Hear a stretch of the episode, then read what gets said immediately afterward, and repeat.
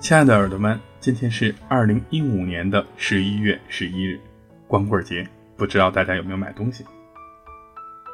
日本著名建筑师横沟真曾经讲说：“我们设计的是 F1 赛车。”他经常鼓舞工作人员讲说：“如果用车来形容的话，我们设计的不是普通的汽车，而是 F1 赛车。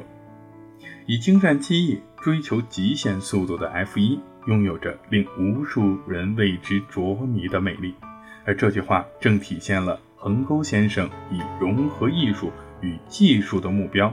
这样作为他的设计风格，你想过你自己设计的是一辆什么样的赛车吗？